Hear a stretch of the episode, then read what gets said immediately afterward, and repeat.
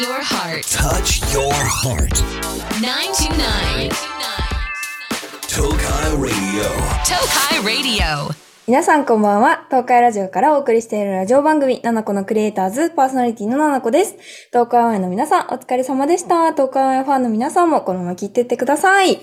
はい、こんにちは。あ、私は、今、なんと、オーストラリアにいます。放送の世界線だけじゃなくね、とうとうこの体本体もオーストラリアにいる、この、あの、東海ラジオ、オーストラリア局、かっこ私の家、あ、寮か。からお届けしております。いやー、面白いですね。この、このラジオは、東海ラジオだから、あの、東海3県で聞こえるやん？聞けるやん？なのに、当の本人は反対側にいるっていう、もうちょっとすごい不思議なことが起きてるんですけど、とりあえず皆さんラジオ、ラジコで聞いてください。ということでね、今回はリモートで初めて収録しているんですけど、リモートでは、あの、ズームを使って今、すごく必死にセットしてやっております。難しい。みんな聞こえてるかな？ちょっとこれ、どうなんだろうね。やっぱ、マイクは一応ね、ゲーミング用のマイクにしたから、一応配信の時に使ってるやつにしたんだけど、大丈夫なのかな？このレーザーのマイクはちゃんと機能しているのか、なんかビビビって音とか入ってないかっていうのでちょっと不安なんですけど、ちゃんと私も聞いて、あの、ちゃんと直していきたいと思います。オーストラリアだよ、とうとう本体。もうね、オーストラリアについて10日目になる。今日は9月の27日なんですけど、実際学校行ったのは6日間くらいで、もう、だいぶ慣れましたね。でも授業とかだったらまだ5日しかやってないんだけど、入学式とかもあったので、えめちゃくちゃ楽しく生活してます。なんか私ほんと適応能力めちゃくちゃ高いっぽくて、なんかもともと寝なくてもいいし、どこでも寝れるし、なんかどこでも楽しく生活できるタイプの、この旅行とか好きなタイプの人間だからさ、もう、これ今、私寮にいるんですよ。寮で私は生活するんですけど、4ヶ月間。もう、何のストレスもなく、あの、ただただ部屋を散らけながらすごく楽しく生活しております。なんかね、食べ物もね、まあちょっとやばいかなと思ってたんですけど、オーストラリアってあんまなんかたま、食べ物めっちゃ美味しいとかなんかあんま聞かないから、え、どんなもんなんだろうみたいな感じでビビってたし、お米とかないのやばいなみたいな思ってたんですけど、私そもそもお米なんかそんな食べないし、あの、なんか、来てます、めっちゃ。あと、めっちゃいいアジアンスーパーを見つけて、めっちゃ高いんですよ。3倍くらいする。もう日本の3倍くらいする。意味わかんないくらい激高の、あの、ところでいっぱい買い物して食べてて、あと、韓国の、あの、料理もいっぱいあるので、韓国料理もね、めっちゃ食べてます。あの、プルダックとか、辛ラーメンとかもね、いっぱい食べながら生活してるし、あとダイソーも見つけたのよ。ダイソーがあるんですね。あの、すべて100、100均じゃなくて3.3ドル金なんですけど、全部。大きい収納系のものとかは、まあ、持ってくるのに時間、時間じゃないわ。場所も取るからさ、もうこっちへ買ってこっちへ捨てちゃったり、誰かにあげちゃったりしようって思ってるから、もう100均でもいっぱい買い物して、たくさん、うん、生きてます。すごい幸せに生きてます。私はね、オーストラリアのブリスベンっていう都市に今、留学してて、ここで4ヶ月間暮らしていく予定なんですけど、もう私が求めていた、もう求めていたブリスベンすぎて、初めてね、オーストラリア自体も来たんだけど、本当に素敵なところだなという感じで、幸せに過ごしております。ちょっと今日はね、いっぱい留学のことだったりとか、留学のメッセージも読んでいこうと思います。さて、番組ではメッセージを受け付けています。メッセージは東海ラジオのウェブサイトのメッセージボードから7個のクリエイターズを選んで送ってください。X では、ハッシュタグ7個ラジオ、7個はひらがな、ラジオはカタカナをつけてポストしてください。番組公式アカウントもありますので、フォローしてください。今日も一緒に楽しんでいきましょう。大丈夫。明日もきっと楽しいよ。7個のクリエイターズ。東海ラジオから動画クリエイター7個がお送りしているラジオ番組、7個のクリエイターズ。ここからの時間は、7個のリアルオーストラリアトーク。収録タイミングでは、オーストラリアに留学に来て、10日ほどの私、7個、オーストラリアに来て思ったことをトークしていきます。そうなんですよ。なんかもう来て10日間かっていう感じなんだけど、いや、まだ10日かっていうくらいね、毎日めちゃくちゃ長い時間を過ごして、なんか長い時間？なんか体感が長いですね。いや、なんかこんな人生もあるんだってなんかちょっと思うかもしれないっていうくらいね、すごく、あの、感じてるかもしれない。私なんか日本にいるときは、その YouTuber だからさ、もう YouTube の動画を作ってあげる、作ってあげるっていう繰り返しなわけじゃん。で、なんかいっぱい、なんか仕事がバーってきて、で、その仕事をこなすっていうのをやって、毎日がね、終わっていく繰り返しだったから、まあ一日も早いし、同じこと、まあ違うことではあるけど、ほぼ同じ作業の繰り返しだし、一人だから結構孤独で、あとね、結構、なんか私、もともとそういうタイプじゃなかったんだけど、この仕事して、なんかいろいろ考えるようになっちゃって、落ち込んだり病むことがね、めっちゃ増えたんですよ。いや、この仕事は楽しいんだよ。でもなんか病むことがね、めっちゃ増えてたんですけど、なんかやっぱ夜中とか活動するから、この今の生活が正反対すぎて、朝すっごい早く起きてさ、で、あ、そう、めっちゃ今早起きしてるんですよ。こっち、ブリスベンっていうとこに住んでんだけど、ブリスベンは日本よりも1時間早いから、起きる時間も1時間早いんですよね。でも学校のためにいつも朝7時に起きてるんですけど、日本時間の6時。で、起きて、バーって活動して、夜の、なんかもう、くたびれすぎて夜の12時とかには寝るみたいな。日本時間の11時。なんかその生活をして太陽の光をしっかり浴びて、毎日外に出て、いろんな人と会話して、なんか刺激を受けるっていう生活が、もうなんかすごい、自分にとってなんか、健康的すぎて、めっちゃ元気です。なんか1ミリも病んでなくてびっくりしてる。なんか深く考えすぎちゃうこととかあるときって、やっぱ運動とか、軽い運動歩くこととか、太陽の光を浴びることってなんかマジで大事なんだなっていうのと、あとこの部屋日当たり良すぎるので、カーテン開けるの大事だなと思いました。もう全然オーストラリアの話じゃないんですけど、なんかすごい健康です、とっても。やっぱね、あの、オーストラリアってに行くってなると、ななこちゃん英語力はどうなんだい？っていうことをね、いろんな人に聞いてもらったりとか、話、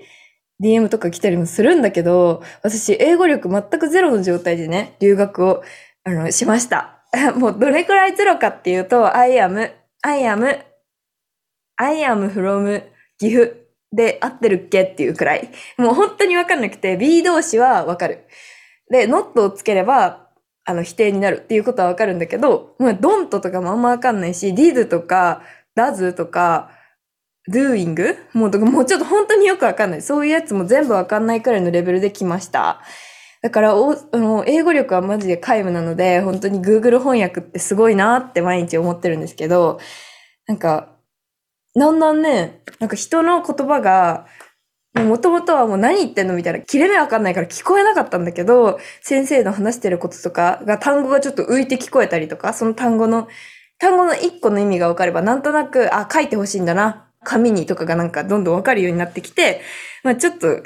ちょっと聞こえるようになってきたかなっていう感じのレベルです。でも本当に単語、そもそも単語力？単語を知らなすぎるから全然意味わかんないし、喋るなんてもうもってのほからっていうくらいにね、もう全くできなくて、よくインスタとかで毎晩、なんか何を、今日何があったかっていうのを英語で話す、そしてみんなに添削してもらうっていうのをやってもらってるんですけど、過去形使った方がいいよって教えてもらうくらいに全然できないんですよね。でもなんかすごい楽しいです。なんか自分が思っ、なんか自分ってやっぱこの毎日同じ生活をしてさ、同じこの YouTuber っていうことにすごい特化した人間になってきてたから、新しく学ぶことってあんまなかったんだよね。なんか生活してて。でも、この英語を学ぶっていう、この勉強するっていう行動を久しぶりにしてすごく楽しいです。やっぱ一個さ、その授業っていうものに集中するだけでもすごい気持ちがスッキリするし、なんか勉強して何かレベルアップして世界が広がっていくのを感じるのがすごい楽しいですね。だから大人になってからの習い事とかめっちゃいいなって思った。だから帰ってからも英会話とかやりたいなって思ったし、留学、オーストラリアからは4ヶ月で帰っちゃうけど、違う国もまた行きたいなって思うくらいにすごい楽しいです。なんか、でも本当何もできないの私。英語全然喋れないんだけど、うーん、I, うーん、な、な、なんだろうな。なんかね、あの、インク系をちょっと使うよう、使えるようになってきたりとか、あと単語をちょっと覚えたりするようになったから、あ、最近覚えたのはね、みんな使うから、オール、オールモーストだっけ？アザーアザーとオールモーストをめっちゃよく使う。これを覚えたくらいなんですけど、とても楽しいです。そして英語を学べば学ぶほど日本語がなんか複雑すぎて、なんかよくこんな恐ろしい言語をいろんな外国の方は学んでくれてるんだなっていうことを感じますね。一文長すぎだろ日本語でめっちゃ思うもん。なんか、あと主語言わなすぎだし、にとか、がとか、でとか、のとか、あと漢字にも読み方いっぱいありすぎて、怖いね。日本語って怖いなって思いましたね。いや、すごい。英語力は全然伸びないけど、でも、英語全然できないけどさ、この単語をもうバンバン口からパワーパーってもう相手に向かって投げつけてたら相手もなんか理解してくれるから意外と文法って必要ないのかもなとか思ったりもしました。まあ大事なんだけど、この英会話っていう友達を作るっていうことに関してはもう綺麗な英語をさ、使わなきゃいけないとか、あをつけなきゃいけないとか、ざをつけなきゃいけないとか、なんか to と from とか、なんか for とか、なんかそういうなんか前置詞とかを綺麗にやんなきゃいけないとか考えずに、もうとりあえずもう手と、手と口でなんかボンボン言葉喋って、あとはどうしても難しかったら Google 翻訳を使えば誰でも喋れるから、なんか意外と世界って広いんだなって思いました。っていう、このね、日本語の一文も恐ろしく長いですね。でね、学校はね、みんなね、年下なんですよ、うちの学校は。で、結構多いよ。200人とかいて、語学学校なんだけど、めっちゃ年下の子ばっかりです。20歳とか22、22、23くらいですね。私25だからみんな年下で、男の子も多いから、みんななんか、ほん、ちょうど弟って感じで、みんなめっちゃ、あの、可愛いい。可愛いです。すごい、みんなコミュニケーション取ろうとしてくれてるし、私もいっぱい喋ろうって思ってて、楽しいですね。友達もできて、昨日とかはみんなで、あの、5人で韓国料理を食べに行ったりしました。韓国人の友達と日本人の友達とって感じで。韓国人の友達はやっぱ仲良くなりやすい。私も韓国行ったことあるし、韓国の子も日本に来たことあるから結構話しやすかったり、食べ物とかも似てるからさ、なんか、焼酎とかチャビするとか、なんかそういうやつとか、プルダック好きなんだよねとか、辛ラーメン好きなんだよねとか、こっちもちょっと韓国語分かったりもするから、すごい仲良くなりやすいなって思いました。日本人の友達もできたり、あとね、日本人のね、友達で年下の男の子なんだけど、あの、まさかの岐阜の子もいて、なんか喋ってて、え、どこから来たの？みたいな。Where are you from? ってめっちゃ言うんだけど、Where are you from? と How old are you? をめっちゃ言ってんだけど、そしたら、あの、日本で in 岐阜って言ってて、え岐阜なのみたいな。なんかその子と仲良くなったりとか、あと韓国の子と仲良くなったりとか、あとは、やっぱ日本人の友達増えるな。なんか年齢も違うし、男の子とかそんな仲良くなるタイプじゃないけど、やっぱ日本っていうだけですごい親近感湧いてめっちゃ仲いいですね。あと女の子の友達もいるし、あと、最近できた、フランス人の男の子とかも仲良くなりました。その子結構仲良くて、あの、日本の調味料のあの、甘だれが欲しいから買ってきて欲しいとか、だからで、そういう話をしてたりとか、なんか、今度ラーメン食べに行こうってみんなで話してたり。あれ、すごい楽しいです。あ、ラーメンあります、ラーメン。そう、オーストラリアにね、ラーメンがあるんですよ、結構。オーストラリアってすごいいろんな国の人だったり、いろんな国籍の人がいるから、あの、韓国の有名なチキン屋さんがあったりとか、韓国の有名なタピオカ屋さんがあったり、台湾の有名なタピオカ屋さんがあったり、あと日本の博多系のラーメンがあったりとか、あとなんか太郎っていうね、あのラーメン屋さんがあるんだけど、そこのラーメン屋さんあったりとか、結構食べ物はね、いろんなものがあります。そしてね、クオリティも割と高いっていうね。まあ、100、100ではないけど、お、美味しいくらいで、すごく楽しく過ごしてます。ただね、ここはね、本当に高いですね、オーストラリアは。もう笑っちゃうくらい高い。枝豆とか一皿800円とかするし、あと、うーんラーメン？豚骨ラーメン食べたんだけど、まさかのね、一杯1980円です。19.8ドル。マジで高すぎてちょっと話にならないんですけど、でも美味しくていいです。でもほんと高いからね、ちょっと気をつけなきゃなっていう感じ。あと、こっちは南半球で季節が反対なので、ちょうど日本の9月から6引いた3月の後半、そうやね、放送されてる時は4月くらいの気温なので、今マジで寒くて、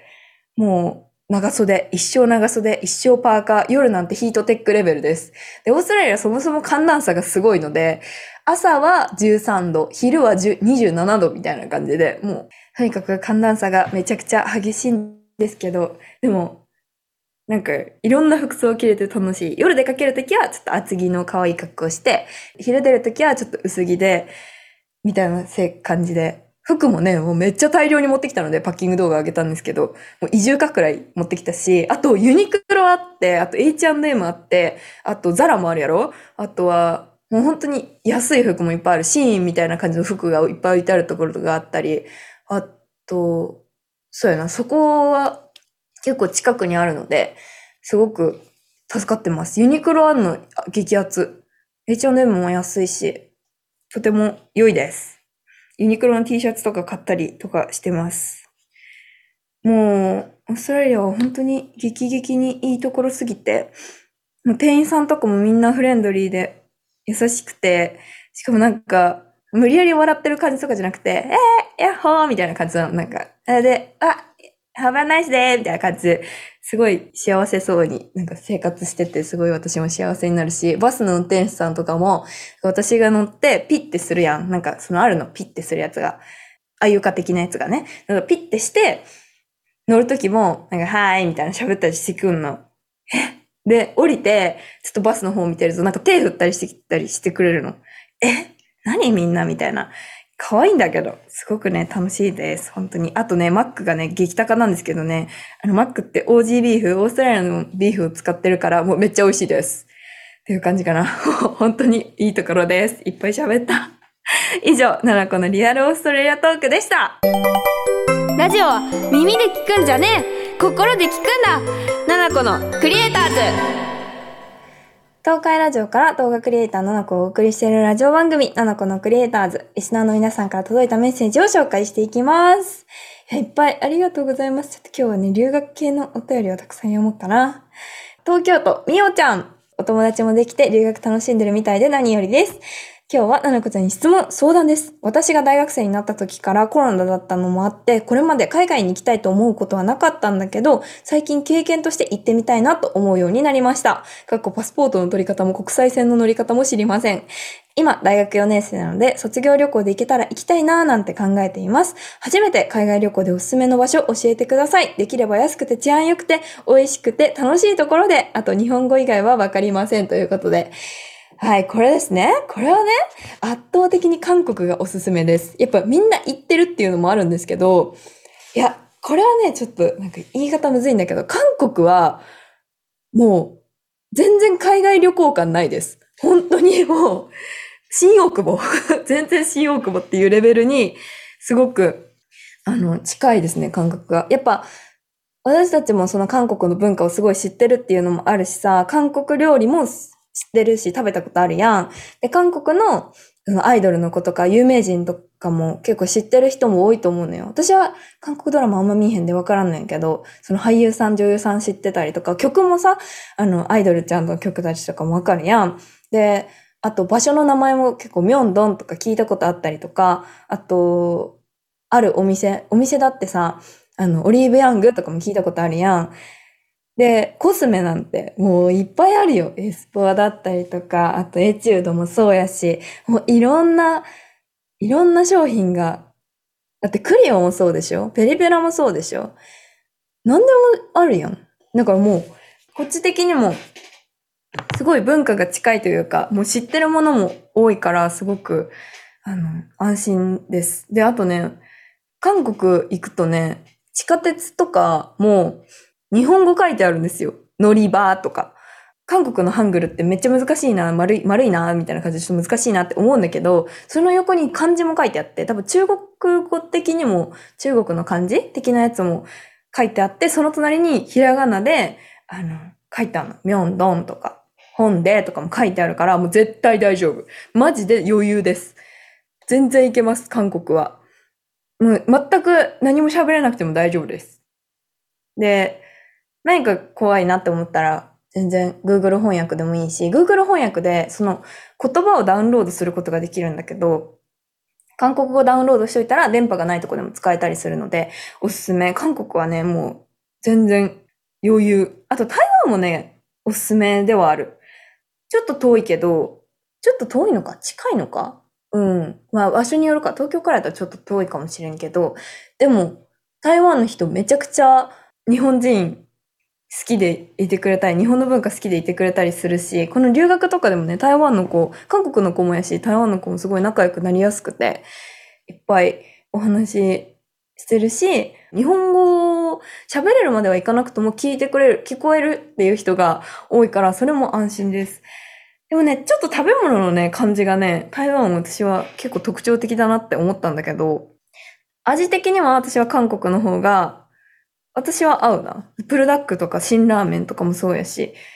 いろんなチキンとかもそうだから、やっぱり一旦韓国行くのはおすすめです。安いし、東京からだったらね、もっと格安出てるので、おすすめです。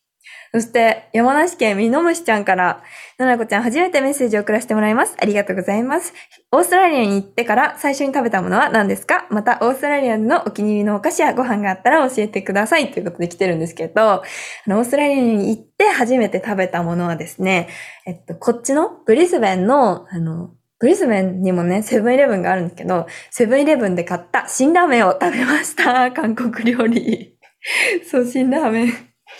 辛ラーメンをあの家で作って食べたんですけど、あの計量カップがなくて極薄の辛ラーメンができました。味、味薄って感じで、でも美味しかったです。大丈夫明日もきっと楽しいよななこのクリエイターズ今日の放送いかがでしたでしょうか？オーストラリア着いて今2週間目なんですけど、もうマジでね、英語喋れる気がしねえですね。でもなんかいろんな人と話してると、その英語できる日本人の子とか、ずっといている、その日本人の子、あ、そう、ファンの子とかもいて、同じ学校に。あの、みんな助けてくれるんですよ。ななこちゃん、これ、あの、面白い。ななこちゃん、これ多分動画映えすると思うから、ここ行った方がいいとか教えてくれたりするんだけど。そう。でもみんな4ヶ月もいれば多分大丈夫だと思うって言ってくれるから、いや、私ね、最低クラスにいるんですよ。一番下のね、一番あの、英語わかんないクラスにいるんだけど、大丈夫。みんな絶対ななこちゃんならできるよって言ってくるんで、頑張ろうと思います。そして今日のステッカー当選者はみのむしちゃんです。おめでとうございます。ななこからのお知らせです。ななこの本、かわいいのの本、ななこワーストスタイルブック発売中です。そして、ルルシャルムからアイシャドウパレット、ムックモン、リップが出ています。さらに、ゾフトのコラボアイテム、メガネやサングラスが発売中。そして、リップが再販されております。9月15日から、ロフトとプラザに店舗によると思うんだけど、あると思うので、ぜひチェックしてみてください。さて、番組では皆さんからのメッセージ大募集中です。私、ななこに伝えたいこと、恋バナ相談、普通など待っています。メッセージは東海ラジオウェブサイトのメッセージボードから、ななこのクリエイターズを選んで送ってください。X では、ハッシュタグななこラジオ、ななこはひらがな、ラジオはカタカナをつけてポストしてください。番組公式アカウントもありますので、フォローしてください。それではまた、私とは来週この時間にお会いいたしましょう。うわ、どうしよう英語で締めって書いてある。あー、どうしよう。え、なんだったっけ？一番最後ってなんだっけ？?Good night! バイバイ。